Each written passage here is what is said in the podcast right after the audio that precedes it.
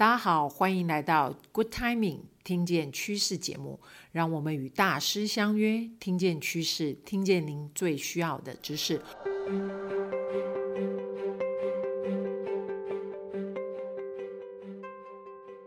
我是节目主持人伊娃，欢迎大家再次上线。节目之前不免说，我还是得再工商广告一下。大家报名我们三月份的 iChange 讲堂了吗？如果还没有报名，请欢迎点击下方的一个链接，立即报名哦。那另外，您订阅太毅的电子报跟我们的 Podcast 了吗？也欢迎大家即刻订阅。好，那在今天的节目。其实是特别针对我们前两集受到大家热烈回响的一个呃提问，所以我们再次邀请 Alex 老师来帮大家解答关于我们数位转型的一些提问。今天的节目之前，我们一样不免俗，用我们的爱的 Super 来欢迎 Alex，爱的 Super 一起来，Super，嗨，谢谢你，伊娃，也谢谢各位朋友，我们做顾问的啊。工作中的一大乐趣就是回答问题跟解决问题，所以来吧，第一个问题是什么呢？今天想要请问 Alex 老师的第一个问题是，LND 部门在公司进行数位转型的过程中，有四张标签，大家应该还记得，有路人甲、李小美、李医师、李大师这四个标签可以选择。那我们大多数的朋友当然都不愿意担任路人甲或者订便当的李小美角色，所以有不少朋友在问哦，具体来说，我们要如何扮演好解题达人李医师的角色，或更进阶的策略达人李大师的角色呢？谢谢你，第一题提的就是我最喜欢处理的事情啊。我们上次提到了所谓解题达人嘛，英文就是 problem solver。那顾名思义，就是要有 problem 让我们去 solve 才行，对吧？所以作为解题达人，你的第一步是要有能力去看出来问题在哪里。那这个事情很难吗？嗯，让我举个例子吧。啊，一家医药公司正在推动数位转型，有很多个专案同时在发生，包括一般常规的使用呃数位工具加强客户关系的经营啦。透过大数据来加强产品开发啦，还包括了启用云端平台，让呃企业内部各个部门之间的协调合作变得更加灵活、更加顺畅。这当然需要员工们在心态啦、观念啦、知识上面啊，要有一些呃学习。所以 LND 部门在做二零二二年的呃部门计划的时候，就规划了要在今年啊做数位转型方面的培训。那这个时候，LND 部门如果要扮演好解题达人这个角色，他首先就要去看看说，哦，那我们在数位转型的过程里面遇到什么问题，用我安排的这个培训来帮大家解决问题，这才算得上是解题达人啊，企业内部医生嘛，对不对？那我们来看一下他这么一整段啊，可能遇到三种情况。第一种情况呢，看起来是最好的，是什么？就是嗯，有问题。而且这个问题看来是可以用培训来解决的。第二种情况是有问题，但是这个问题看来不是用培训能解决的，甚至于不是我 L N D 部门的职责范围能够处理的。那第三种情况呢，就是没问题。你说没问题怎么扮演解题达人呢？不急啊，这个待会儿会谈到。那我们先把这三个情况一个一个看过。首先来看看第一个状况啊，就是有问题，而且能用培训来解决啊。那么其中一个场景是这样子。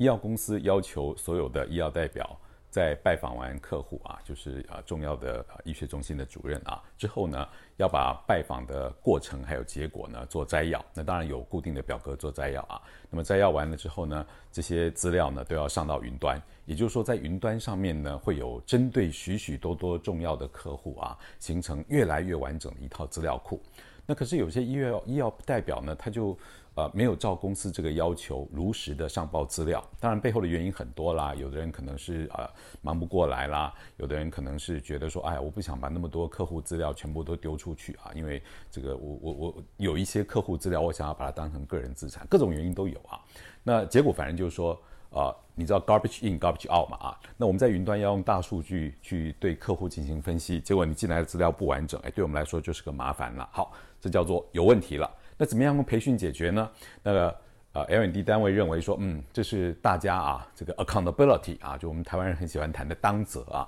大家这个当责的意识不够强，所以呢，就安排一个当责的培训，而且是很针对性的哦，就拿公司里面这些实际的案例啊，然后啊，用比较不伤人的方式啊，包装成实战的啊讨论，然后来帮助大家开启大家的心结啊，那这叫做啊，透过培训啊，能够解决的问题，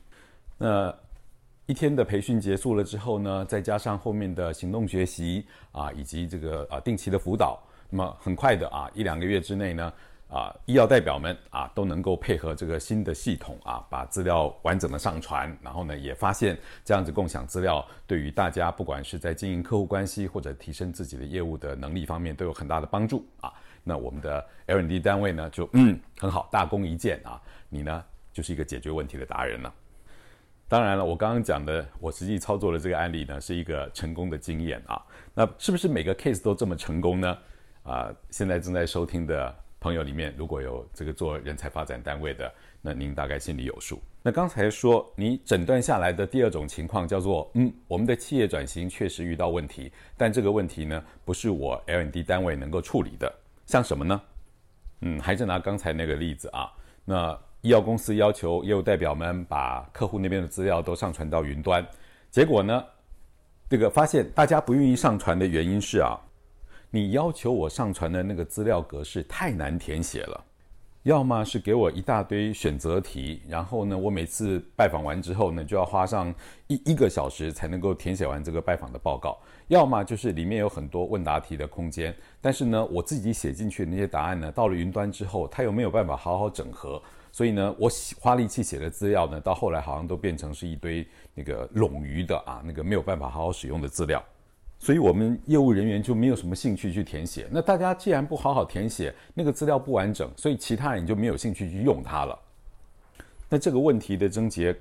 看起来是在你那个系统的设计上面啊，就说你你云端是不是能够有效的配置关键字？那是不是啊能够用这个深度学习的思维啊，让你的资料的整合变得更加灵活呢？那这个看起来就不是我 L&D 部门能够管得了的，好像是 IT 部门跟做 ERP 或者是 SCM 啊或者 CRM 这几个部门的专业领域。那在这种情况下，L&D 部门是不是没有用武之地了呢？也不是哦。这就好像你一个骨科医生在诊断病人的肌肉疼痛时候，觉察到了问题的根源可能是对方的心血管系统不好。那你可以找多科会诊啊，你可以转诊出去啊，对不对？你这个时候虽然没有办法变成 problem solver，但是你也可以不只是 problem finder，你可以变成是 problem definer 啊。很抱歉用三个呃英文啊，就是说我们没有办法提供最后的解决方案，但是我们至少可以正确的诊断出那个问题来，对吧？那你可能会说，我光诊断问题，我没有解决它，我这样还算是一个 problem solver 吗？不是，你不是 problem solver，恭喜你，你刚刚变成了一个策略推手。解题达人呢，是在问题被辨识出来之后，找到正确的方法，着手去把它解决掉的那个人。而策略推手呢，是能够正确的判断出问题或者说需求，然后在各个啊、可能的解决问题的选项里面，找出那个最理想选项的那个人。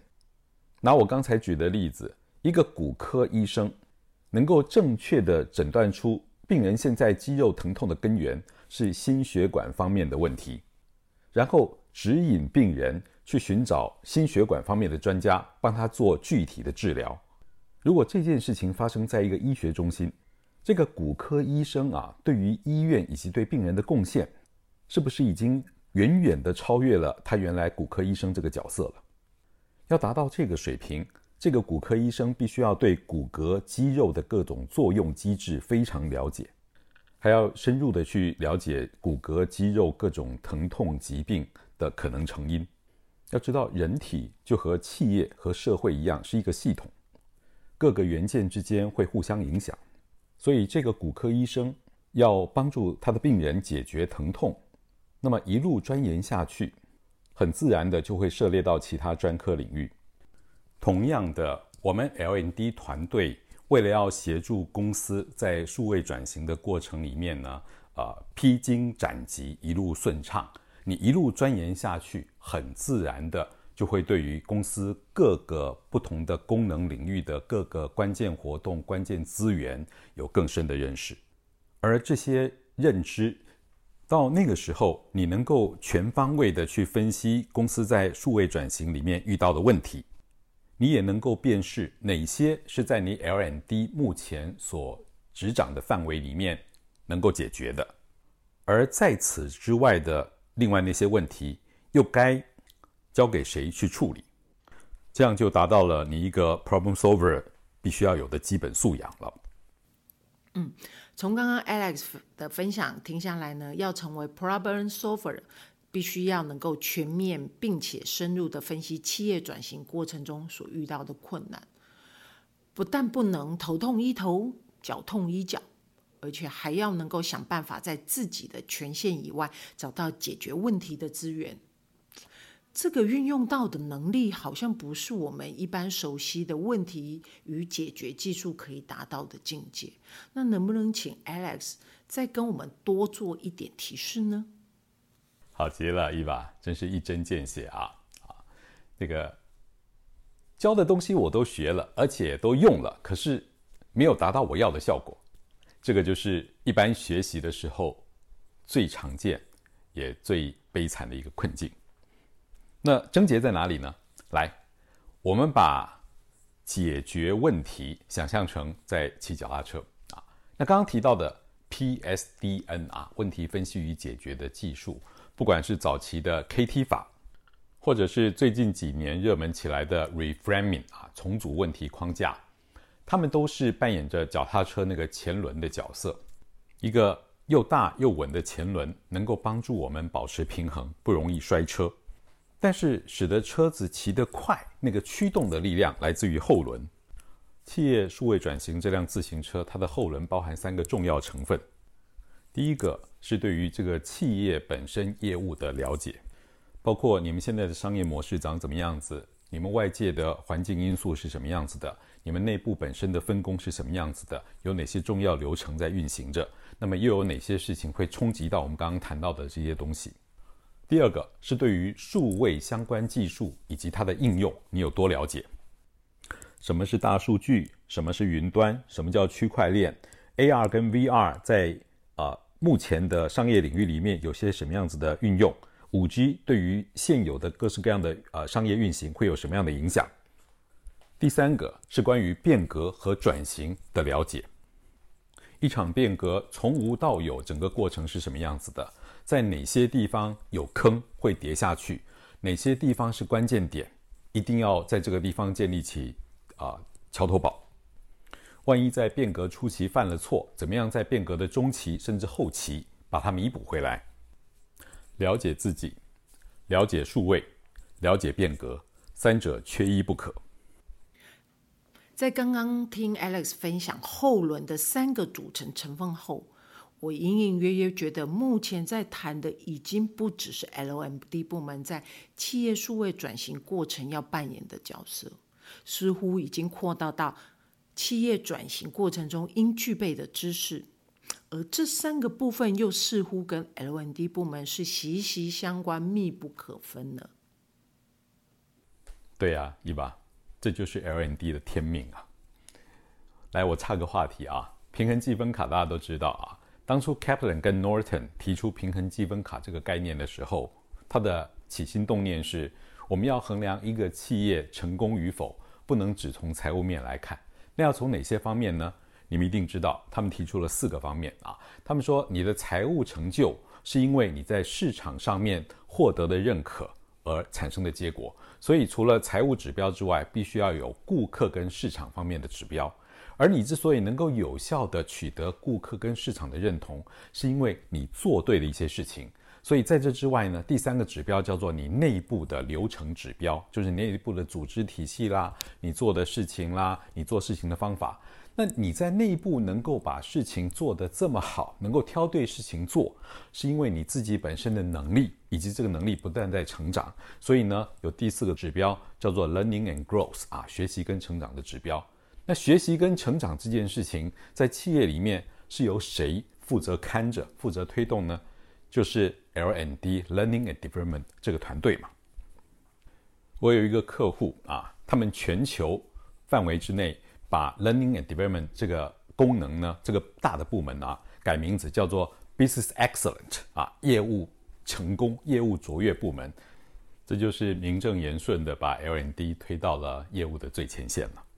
过去这三四年吧啊，我跟台湾的客户接触比较多，所以很开心的看到有不少公司啊在探索自我啊，就研究自己的商业模式啦，啊，探索自己本身的策略环境啦，然后呢，寻找我们还有哪些地方能够做得更好了啊，研究自我这方面呢，啊，花了很多力气。然后在啊了解数位方面呢，也越来越多人花力气啊，就有不少公司已经把这种跟数位啊转型相关的一些知识，比方说什么叫做云啦啊，大数据怎么样运用了啊，其他公司有哪些个成功案例了啊，把这些也列为是公司内部学习的重要成分。但比较遗憾的是，变革这件事情啊，这个呃，要么就是比较欠缺学习啊，要么就是。学习都还在那种比较片面、比较零碎的地方，比方说谈到管理变革，就是在谈说怎么样子调整大家的心态，怎么样子让大家啊、在变革之中能够啊、产生这种比较正面的认知等等啊，这些都没有错，这些都都都是好的，但是它问题在于它不全面。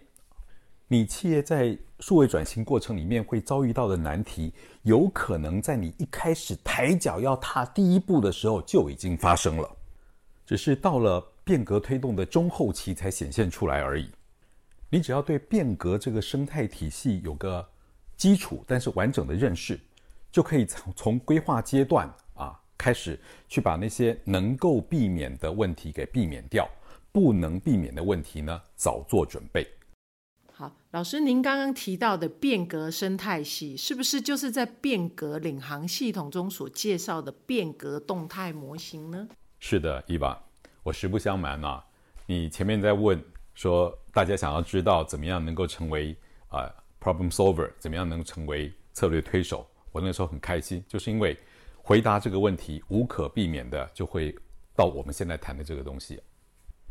我不晓得多少次跟朋友们谈到啊。一个完整的变革，一定是先从某一个驱动因素开始啊。有一些事情出现，对于我们企业产生了机会或者威胁，导致我们必须要想办法应对它，所以我们就开始去找出各式各样的策略的选项 （options）。那么从里面呢，找出来最合适的、最理想的策略。与此同时，根据策略去想象啊，去发展出，所以当我们处理这个变革成功的时候，应该达到什么样的境界啊？所以那个策略有愿景。好，那么有了策略之后，你接下来要开始执行了。你怎么样去确保你的执行跟这个策略是一致的？同时呢，又跟外界环境保持一定的这种灵活的互动啊？那执行的过程里面呢，会产生一些变化嘛？你如何去预测啊？利益关系人，比方说员工啦、客户啦、供应商啦啊，对于这些变化，他们的态度是怎么样子的？他们是怎么认知这个变化带来的利与弊呢？然后你如何预测他们的认知会形成什么样子的士气啊？那你又要如何去啊沟通、去管理这些变化，让大家呢是朝向拥抱变革而不是抗拒变革的方向去走啊？这整套我称它为变革动态模型，就是在描述变革的生态系。我们可以使用这个变革动态模型来预测。一场变革后续的发展，也可以用它来检讨啊一场变革从一开始到现在为止进行的状况。你还记得我前面提到 L&D 部门在诊断公司的数位转型，可能发现，嗯，一有问题，L&D 能处理；二有问题，但是 L&D 不能处理，要转诊出去；第三没有问题。可是你那个时候发现的没问题，可能只是没有问题的症状出现，不见得底下没问题啊、哦。那你使用变革动态模型去一一检查，说，哎，我们当时是看到什么样子的驱动因素？我们是怎么判定这个驱动因素的？然后我们接下来是怎么样产生策略的？那这个策略产生出来之后，我们看到什么样的愿景？然后大伙对这个愿景的理解程度有高多高？后面的行动跟愿景如何配合等等啊？你这样一路检讨下来，可能就会发现说，哦，现在好像表面上没问题，其实呢，进行到哪个阶段的时候，就会出现什么问题。那这时候我们就可以像个老中医这样子啊，在人体的毒热还没有发作之前呢，就把它给排除于无形之中。我现在经常邀请我的一些客户啊，在找我介入到他们的数位转型也好啦，组织变革也好啦，之前呢，先听完这一百分钟的课，然后呢，先跟我 Q&A 啊，把里面的一些基本的疑问给解答掉。这样，当我们聚在一起的时候，就不用花力气在那个地方重新打基础、建立基本观念啊，就直接进入到问题的核心去解题就可以了。在这边，我要帮 Alex 老师置入性行销一下。变革领航系列总共有十个单元，每个单元约十分钟。对于公司内部要建立起变革的基础观念，可说是一门易学易懂、有系统性的内容。希望大家都有机会听得到哦。呃，最后我们还有一个题目，想要请 Alex 来帮忙解答一下。除了有形的科技之外，数位转型是如何触发组织转型的呢？哎呀，这个题目也很棒哎，可是我们今天时间好像不太够了啊。我先简单说一下吧啊。一般来说，数位转型经历的过程是呢，一个企业认识了数位科技，然后导入数位科技，接下来呢，你的工作流程就会出现了所谓数位转型。啊，那你提供的产品跟产出呢，也会有了转型。最后，你的组织也会配合数位转型。我常常说啊，数位转型到头来一定会触发组织的转型。从工业革命发展过来的啊，就是把组织里面的个人也好啦，部门也好啦，当成一台机器里面的各个零部件啊，这样子的这种组织形态啊，没有办法让一个企业在数位科技很发达，而且数位转型呢很啊。很热络的这个时代呢，产生最佳的效率。你企业呢，从流程面也好，从这个呃市场面也好，进行数位转型之后，你的企业组织就会变得更加的活。就你部门跟部门之间啦，个人跟个人之间的配合啊，你与其说它像以前那样哦，一台大机器里面那个零件跟零件、齿轮齿轮之间的配合啊，你不如说它更像是人体的那个内脏跟内脏之间，还有细胞跟细胞之间的这种啊 cooperation 啊协同运作。所以，当你数位转型到极致的时候，你这个企业看起来呢，就会像是一个啊云端的一个平台。你可以把它想象成是一个管理的平台，一个服务的或者是业务的平台。那这个平台里面呢，有许许多多小的那个单位啊，你你把它成小的节点或者小的端点啊。但是每一个小的端点可能是一个部门啦，一个专案小组或者是一个职位。那每一个小的端点，它有它自己完整的业务模式啊，business model。那在这个范畴里面，一个部门啦，一个一个专业小组啦，或者一个一个个人啦，他能够啊毫无限制的把自己的创意发挥到极致啊，因为它本身就像是一个小的 business 嘛啊，那所以他同时呢，我们我们也都鼓励他去挑战现状，不断的寻求更好的表现。所以就像我在第一期节目说的，这个变革的终点就没有终点，就大家一直都处在快速变革成长当中。那这每一个小端点，它自身的业务模式啊，跟企业这个大的云端平台的业务模式啊，不但是相容的啊，我们甚至于可以说啊，这个所有的这些小端点的业务呢，组合在一起呢，就完美的形成了这个云端的业务啊，就在 McKinsey 常说的这个 MISI 的这个形态啊，那这样呢，就使得啊，我们上下之间啊，一心就那种所谓的控制啊，control and monitor 啊，以及啊，在每个业务领域里面呢，能够啊自由自在地发挥自己的创意啊，这种啊这个控制跟分权这两件看似矛盾的事情能够得到并存。呃，不过我我现在开始觉得自己有点像在讲天书了啊，讲得太太多了啊。这样子吧，啊，看看啊听众们的反馈，如果大伙儿对于啊企业转型怎么样带动组织的转型，那么这个细节的过程可以有哪些不同的版本啊？那么我们啊。怎么样子去帮助组织完成这个有效的转型啊？大家对这种题目感兴趣的话呢，那麻烦大家再给我们一些回应啊。那我可能就找个机会进这个节目组来，我们再录一期节目，好吗？啊，时间交回给你，伊娃。哇，从今天老师的回答中，我们可以深刻的体会到，企业从觉察问题到启动数位转型。如果有时间，一定要运用系统化的工具，模拟及预应变革过程中会遇到的阻碍跟风险，这样我们才能够提高变革的成功率。所以我们再次谢谢 Alex 老师接受我们的邀约，呃，也跟大家说声，我们第一季的听见趋势单元数位转型这个主题也就告一段落了。如果大家对于数位转型是如何触发组织的转型这个问题有兴趣，欢迎大家在下方许愿留言。我相信我们会努力的挤出时间，再次邀请 Alex 老师来跟大家聊聊。最后预告一下，我们下一季听见趋势单元的主题是如何打造组织的敏捷文化，也欢迎大家准时收听。那您订阅我们的 good timing 频道了吗？请立即点击订阅我们下集见。